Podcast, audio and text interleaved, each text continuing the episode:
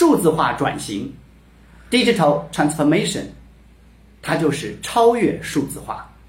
企业往往有一个常见的误区，他们会把某个应用或者业务的数字化称为是一个数字化转型。然而，数字化、信息数字化、业务数字化与数字化转型大为不同。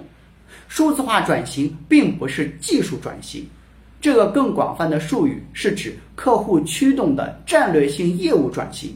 不仅需要实施数字技术。还需要牵涉各部门的组织变革，它包括人投入、产出、知识与能力、财务、企业文化是否能接受或适应转型等进行分析和考虑，对标行业标杆，制定每一个阶段的目标和终极目标，更是一种思维方式的转型，甚至颠覆。因此，数字化转型通常包括三个方面，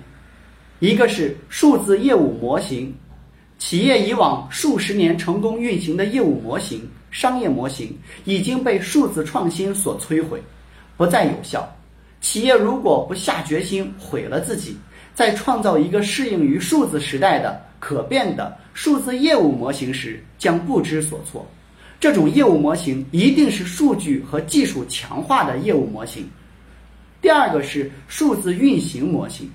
就是在数字化条件下。重新定义企业的运行模型，清晰地描绘业务功能、流程与组织架构之间的关系，人、团队各组成部门之间如何有效互动，从而实现企业的战略和最终目标。第三个是数字人才与技能，企业首先必须帮助其领导层进入数字时代。企业必须知道如何通过公司文化和激励措施来吸引、留住和开发与实现时代相关的人才与技能。企业必须采用不同的组织架构、工作策略和方法，使机器人与 on-demand 的工人有效的合作和整合在业务流程之中。